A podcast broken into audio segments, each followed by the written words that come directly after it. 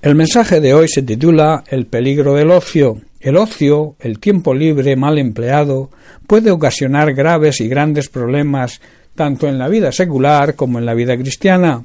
El tiempo de descanso es necesario, pero debemos tener cuidado en qué dedicamos nuestro tiempo libre. En segunda de Pedro capítulo 1 versículos 5 al 8, el apóstol Pedro nos hace un llamado a ser, a ser partícipe de la naturaleza divina, huyendo de la corrupción mundana que es producida por nuestros deseos pecaminosos y que nos muestra una lista de cosas que harán que no estemos ociosos. Dice así vosotros también, poniendo toda diligencia, todo cuidado, por esto mismo, añadid a vuestra fe virtud, a la virtud conocimiento, al conocimiento dominio propio, al dominio propio paciencia, a la paciencia piedad, a la piedad afecto fraternal y al afecto fraternal amor, porque si estas cosas están en vosotros y abundan, no os dejarán ser ociosos, ni sin fruto en cuanto al conocimiento de nuestro Señor Jesucristo. Ocioso significa una persona desocupada que no hace nada o carece de obligación que cumplir.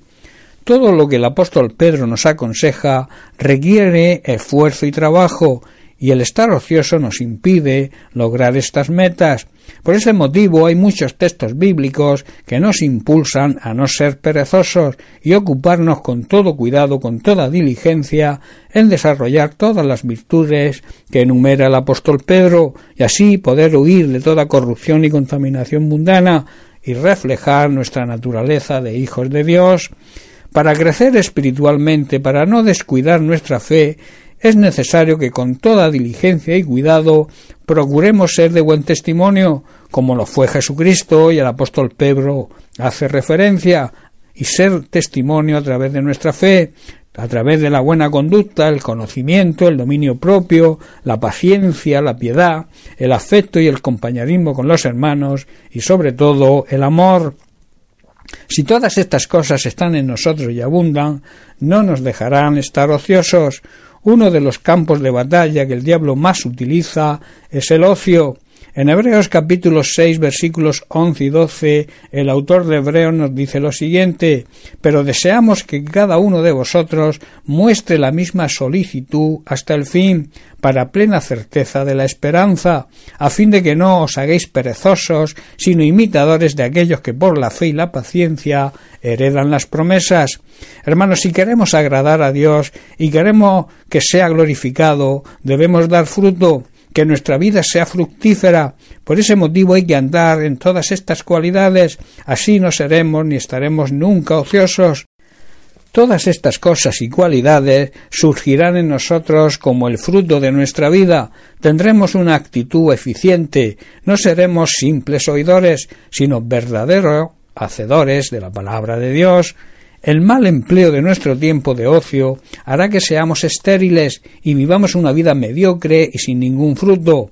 El fruto de las personas activas y diligentes será una vida plena y abundante, demostrando así que estamos llenos de vida. En Proverbios capítulo 19 versículo 15 Salomón dice La pereza hace caer en profundo sueño y el alma negligente padecerá hambre. Salomón está diciendo que los perezosos que duermen profundamente, su ocio los va a dejar con hambre. Hermanos, ha habido siempre personas dotadas de grandes talentos, pero debido a su pereza nunca los desarrollaron. Por el contrario, hay personas no tan talentosas que con su esfuerzo y trabajo han conseguido grandes metas. En el tema espiritual ocurre lo mismo. Hay cristianos que debido a su pereza viven estancados, no crecen, no avanzan. En cambio hay otros que crecen continuamente gracias a su esfuerzo y entrega. Deseo, hermanos, que este mensaje sirva para que si tu vida está estancada por culpa del ocio y la pereza, puedas reaccionar y empezar a vivir la vida que Dios quiere que vivas, llena de fruto. Debemos, por tanto, darle gracias a Dios, que nos sigue dando cada día oportunidad para que dejemos de estar ociosos y crezcamos y maduremos cada día y dando el fruto que Dios desea que demos.